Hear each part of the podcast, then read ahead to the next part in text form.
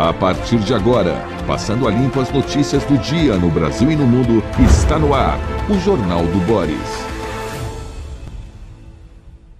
Bom dia, muito bom dia. Está no ar o Jornal do Boris. O Jornal do Boris é um sobrevoo pelos principais acontecimentos do Brasil e do mundo a partir das primeiras páginas dos jornais. Hoje o dia está confuso e difícil sob o aspecto político, difícil de fazer uma análise mais precisa. Estão acontecendo nestas horas as adesões, né, os acordos entre partidos e, consequentemente, é necessário fazer uma análise mais profunda do que resultam esses acordos e essas adesões. E ainda tem outro tipo de consequências, por exemplo, o fato de o governador Garcia de São Paulo, derrotado nas eleições, ter apoiado Bolsonaro, resultou na saída de alguns dos seus secretários, até importantes, secretários de Estado que não concordam com o apoio a Bolsonaro. Bolsonaro recebeu vários apoios, Lula também recebeu vários apoios, todos intensamente divulgados para efeito, claro, já da campanha eleitoral.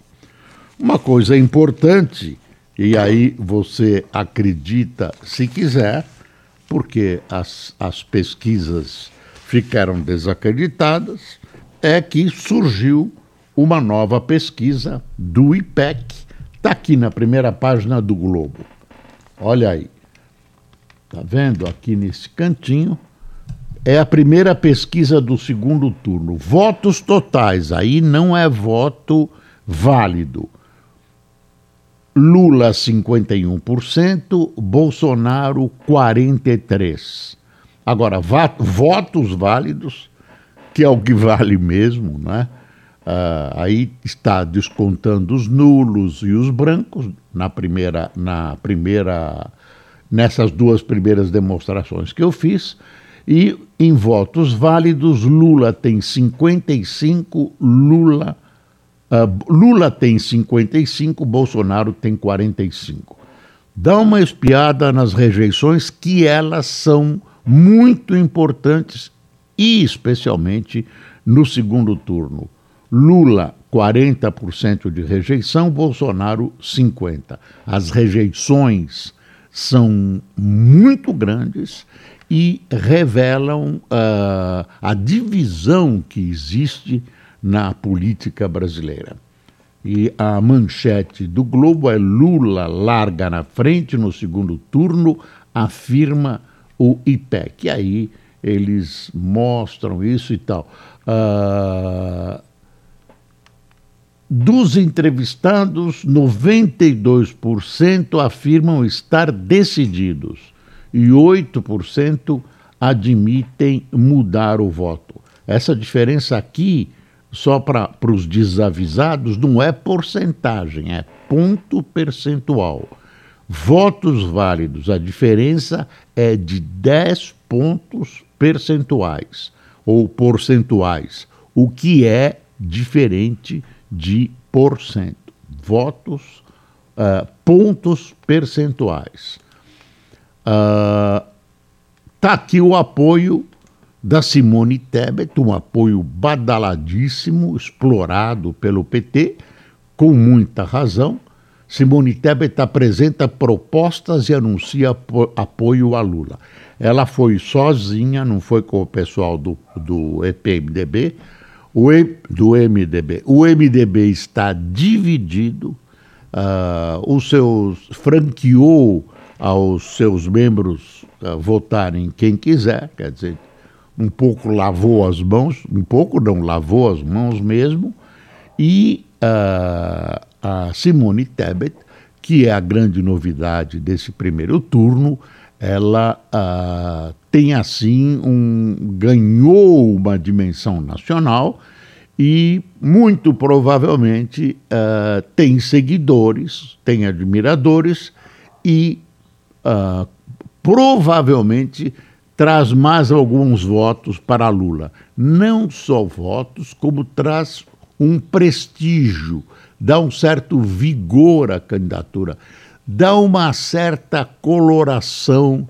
de honestidade, de franqueza, de experiência, que são características que ela traz embarcadas em sua figura. A figura dela é uma figura bem vista e bem quista pelo Brasil. Ela começou a campanha à tarde, o partido não apoiou, etc, etc. Ela fala muito bem, ela tem ideias interessantes, ela está lançando o seu nome para um futuro, para uma para uma futura eleição presidencial. Ela se transformou, aliás, o Lula disse isso para ela, ela se transformou numa figura nacional nessa eleição. Justificativa dela que o Globo dá aqui.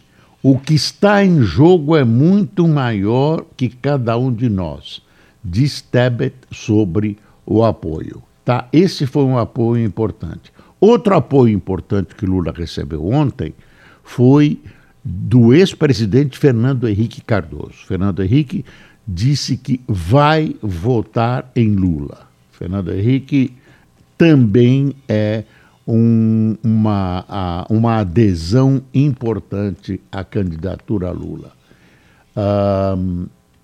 Está aqui uh, uma outra adesão, é o governador Helder Barbalho, do Pará, discursando uh, tom de comício, né? tom de comício, tudo muito bem organizado, uh, no sentido de dar uma divulgação muito grande a esses apoios.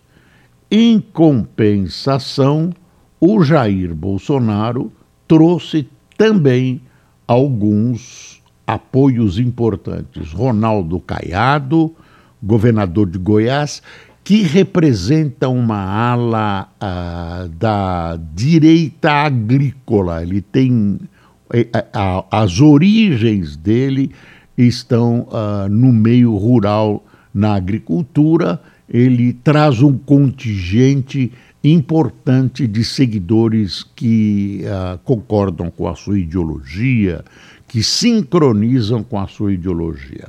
Ibanez Rocha, que é o governador reeleito de Brasília, e Ratinho Júnior, que é uma figura que ganhou em primeiro turno, é filho do Ratinho, do Ratinho da TV, para quem não sabe, imagine. Ratinho Júnior, ele, governador do Paraná, trouxe o seu apoio. Ontem apareceu todo mundo junto, Ratinho discursou, o Ibanês não larga do, do, do Bolsonaro, o Bolsonaro está com uma cara muito séria. É, e ele, aliás, eu, eu enfim, é, você que julga, ele disse, ele disse que a vitória do Lula na, nas áreas nordestinas coincide com as áreas menos alfabetizadas, onde há mais analfabetos no Brasil. Eu não sei se isso seria uma simples constatação, assim, com o caráter matemático, mas fica como uma, uma, uma coisa que talvez numa eleição você não usasse dessa maneira, mas o presidente usou. Uh, eu não acho altamente condenável, mas não sei se é conveniente. Bom, uh, vamos ver como é que os outros jornais deram. Uh, Folha de São Paulo. É uma foto do Lula abraçado. Deixa eu empurrar o microfone para cá, para abraçado com o presidente do PDT, Carlos Lupe. O Ciro, candidato pelo PDT, uh, ah, apoiou a candidatura Lula, mas daquele jeito lá. Uh, não muito. Amigo, pero no mucho. Está uh, aqui o Lula agradecendo o apoio. Lula, paz e amor. Bonzinho. Olha, a Folha faz uma relação de quem apoiou quem. Lula, Simone Tebet, Ciro Gomes, Fernando Henrique, Helder Barbalho, há um outro apoio importante, Tasso Gereissati, do PSDB do Ceará. Bolsonaro, Rodrigo Garcia, governador de São Paulo, Romeu Zema, do Novo, Cláudio Castro, Romeu Zema é governador de Minas, Cláudio, Cláudio Castro, governador do Rio, Ronaldo Caiado, do União, governador de Goiás, reeleito, e Sérgio Moro, uh, do União, senador eleito pelo PR, que foi defenestrado pelo presidente Bolsonaro. Agora eles voltaram às boas. Essa coisa, fala tudo da pessoa. Não, ele interferiu na Polícia Federal e tudo. Depois sai bonzinho, uh, dizendo que o passado é passado, vamos lutar pelo Brasil agora, o que interessa é a democracia, e assim os trouxas, nós todos vamos acreditando nisso. Você vê que as sentenças que saem e as mudanças que as pessoas dão por interesse nas suas vidas políticas todas falam em democracia. Sempre, não, democracia. Estamos julgando essa expressão aqui, vamos julgar a Gazeta do Povo que publicou uma coisa impublicável, vamos censurar porque a democracia não admite. A Gazeta do Povo está brava, é um jornal uh, de Curitiba uh, censurado. Tem uma, um, uma matéria lá censurada e o pessoal da Gazeta do Povo está protestando. Eu não vi nenhuma, nenhuma gritaria por causa disso nos jornais. É um jornal pequeno, um jornal, mas que tem representa uma corrente civilizada de direita e que está uh, sendo, segundo o jornal, censurado pela justiça. Uh, olha, presidente cita Nordeste e liga a vitória de Lula a analfabetismo. Isso que eu falei para vocês que, que não era interessante. Tem uma análise da Folha aqui que é bom a gente registrar. Fragmentação partidária cai quase pela metade. A fragmentação partidária do legislativo caiu quase pela metade na eleição deste ano em comparação com 2018.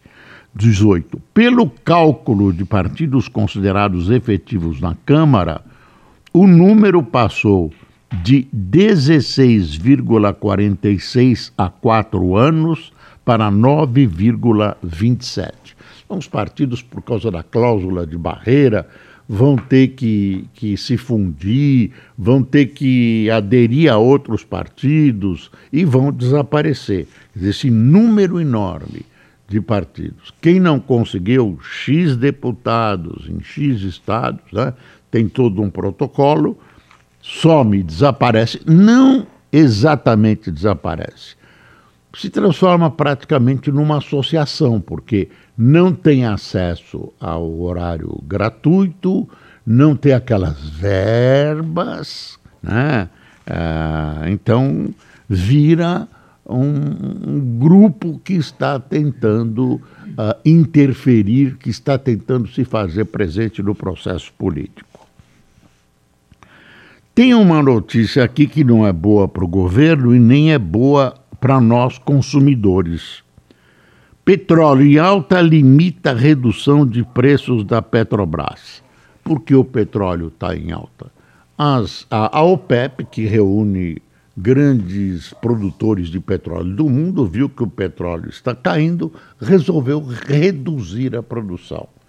Ah, isso ah, encabeçado pela Arábia Saudita. Aí eles dão uma reduzida e sobem o preço o preço ficou estável, continua, não está descendo neste momento.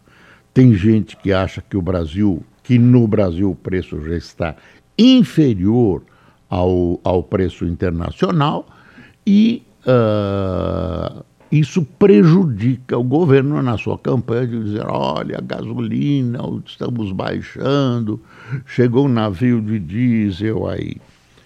Falando em diesel, o navio que chegou é um navio russo, Ó, o Estadão aqui, ó.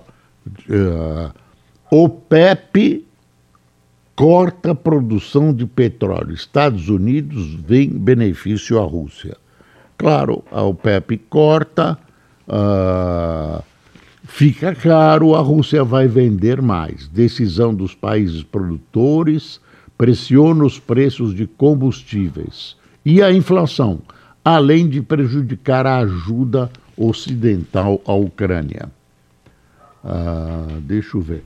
Ah, o Estadão aqui coloca: alta de acidentes e ataques expõe riscos de mais armas com civis. Você viu um menino ontem, 15 anos, lá em Sobral, no Ceará, ah, ah, andou atirando em colegas, essa, essa coisa ah, da arma. A arma estava registrada no CAC, essa arma de caçador. Enfim, esse negócio de arma na mão da, de criança tá. É, e nos Estados Unidos também continua, né? Lá já é cultural esse negócio de um moleque sair atirando e tal, mas aqui está começando a virar, está começando a ficar extremamente uh, frequente. Olha, secretários deixam o governo de São Paulo. Quem deixou? Rodrigo Maia, que era o secretário de Ações Estratégicas, a Laura Machado e, olha quem saiu, a Zeina Latif, Desenvolvimento Social e Econômico. Aliás, ela tem um livro que saiu agora, cujo nome eu não estou lembrando. Excelente, eu li um trecho ontem, excelente, uh, uma visão uh, do Brasil mais moderno, ela é economista, é, enfim, é uma perda para o governo paulista. Aí o governo paulista uh, tem jornal dizendo, tem colegas de imprensa dizendo que não que ele se apequenou, mas que ele apodreceu. Aí o PSDB, que já foi de largas glórias e tradições, Valor: auxílio tem pouco impacto no voto em bolsões de pobreza. Por enquanto, senhores, por enquanto, não se sabe. Mas o governo esperava mais. Tem gente que acha que esse impacto está crescendo. Ele vem do primeiro turno, está crescendo. Agora os 600 reais vão ser adiantados. Estão falando em 13 terceiro Agora vamos ver como é que isso vai ser pago. Imagina, uma das coisas que esse pessoal do andar de cima inventa é aumento de impostos. Espero que não, né, Bolsonaro, né, Lula. Ó, oh, editorial da Folha, mutação partidária, direita ganha maior espaço na nova Câmara. Cláusula de barreira ajuda a reduzir a fragmentação. Tem gente que acha que, digamos, se o Lula ganha a eleição e tem um Congresso à direita, vai ficar difícil governar. Eu não acho que é bem assim. Eu acho que se você tem gente de nível, os projetos importantes acabam passando, vai ter que negociar politicamente. Não é fácil, mas eu prefiro isso que um governo que tenha toda a Câmara e faça o que quiser, faça as loucuras, as bobagens que quiser.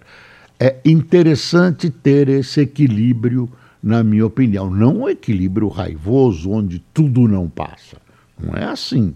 É um equilíbrio uh, responsável, uma, uma oposição responsável. Mas fica muito mais difícil governar. Uh, o, a, o Estadão, a Folha fala em fato não consumado, Putin finaliza anexações com referendos farsescos em meio a reveses em campo ucraniano. Tem um, um, uma rádio portuguesa que eu acompanho que tem texto também, manda texto, manda ouvir, uh, uh, aviso, chama Observador. E eles é uma tem, tem artigos de intelectuais portugueses muito interessantes. O observador de ontem uh, faz uma análise de, dizendo que é uma análise uh, de dirigentes internacionais, onde eles admitem a possibilidade de a Ucrânia uh, conseguir tirar os russos da Crimeia. Agora, nas áreas conquistadas, os ucranianos estão em, em, uh, tirando os russos, estão invadindo, recuperando áreas. Olha, uh, sempre a gente brinca aqui, dizendo, já imaginou se a Ucrânia ganha a guerra? O que, que eles vão fazer com a Rússia? Aí tem de novo aqui na Folha, Lula tem 51 contra 43 de Bolsonaro, uh, votos válidos é 55 a 45. A associação critica tentativas de politização. Claro, querem, querem uh, processar os institutos, eles erraram. Não vejo honestamente, na grande maioria dos institutos reconhecidos como decentes, a qualquer tentativa de manipulação, vejo erros e aí tem uma série enorme de razões. Você continua acreditando se quiser em pesquisa, lembrando que pesquisa não é profecia e nem algo exato, é uma fotografia daquele momento. Então você exigir que bata exatamente o resultado com o que o Instituto previu, não é bem assim, não é bem assim. Ah, apoio de Rodrigo a Bolsonaro agrava a crise e isola o PSDB. Eu estou vendo as manchetes da Folha. Ah, agora é tudo análise, né? Estão tão decodificando o resultado das eleições. Influências aderam a Bolsonaro em nova onda evangélica contra Lula. E aí o, o, o pessoal do Lula, que também produz fake news, né, produziu uma que é essa história da maçonaria, o Bolsonaro falando numa reunião de, de uma loja maçônica que a, a, a, o PT, ou quem fez, não vou culpar o PT porque não tem provas, uh, culpa o PT, diz que a maçonaria tem a ver com o diabo. E que é uma bobagem, uma mentira que muita gente acredita, como acredita em mula sem cabeça, soltando fogo pela boca, etc, etc. Uh, deixa eu ver. O que, que tem mais? Tem o Boulos falando que é preciso dialogar com a terceira via. Boulos é o deputado federal mais votado em São Paulo. Petista mata bolsonarista após discussão, afirma a polícia. Estilista foi morto em Itanhaém. Suspeito diz que agiu em legítima defesa. Uma discussão besta, eles contam a discussão. Não, Bolsonaro, dois amigos moravam juntos e acabou um matando o outro. Ele disse que foi um acidente, mas depois verificaram que tinha sido oito facadas. Acidente com oito facadas é meio difícil. Tem um, uma matéria aqui sobre a crise inglesa. A dona, dona desculpe, a, a primeira-ministra Liz Truss uh, reconhece tempestade após o primeiro mês do Reino Unido primeira-ministra completa 30 dias no cargo, com credibilidade do partido em baixa.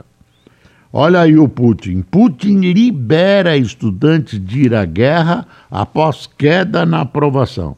E tem uma foto aqui de tanques russos né, destruídos pelos ucranianos. O ucraniano aí, olha, que surpresa, com arma americana, me dá um míssil americano, eu também vou conseguir alguma vitória. Especialmente se o adversário for fraco. Não é o caso da Rússia. A Rússia é tida como grande exército, força e tal. Está se estrepando com a pequena Ucrânia, mas a Ucrânia está recebendo armas de todo mundo. Ainda o, o Itamaraty não explicou porque o Brasil foi neutro na condenação da a gente sabe, né? Tá, Putin, Bolsonaro ali, e por que o Brasil ficou neutro quando a ONU uh, condenou a anexação russa, foi assinada, ontem assinou o decreto de áreas da Ucrânia, invadiu e anexou. E ainda acha que tem razão. Quem tomou café conosco? Marcos Feitosa, Fátima Oliveira, Meirilene, uh, Maria, Maria Mércia, Antonieta Aranha, Geni Santos, Ivan Ramos, Ronaldo Suplicy, será que é parente do Eduardo Suplicy? Ivani Espíndola, Adalberto Godas, Eduardo Suplicy é o deputado estadual mais votado em São Paulo do PT, ele continua no PT. Maria Odete, Eduardo Magalhães, Fernando Geraldo, Ana Leite, de Poço Redondo, Sergipe, é. Leandro Lima, Itapemirim, Pernambuco, Felício José de Itabira e Tarcísio Santos de São Paulo. Acho que não tem nada a ver com o Tarcísio candidato, né? Não, não. O Cássio aqui bate bate mão firmando esse conceito que não tem nada a ver com o Tarcísio, mas que é um homem de bom gosto, deve assistir o Jornal do Boris todas as manhãs, mas ele não, não gosta de escrever no computador. Pessoal, continuamos na expectativa, dia 30, segundo turno, tem muita coisa para acontecer, estamos só no começo. Muito obrigado por sua presença aqui no Jornal do Boris e lembre-se, é preciso passar o Brasil a limpo. Até amanhã.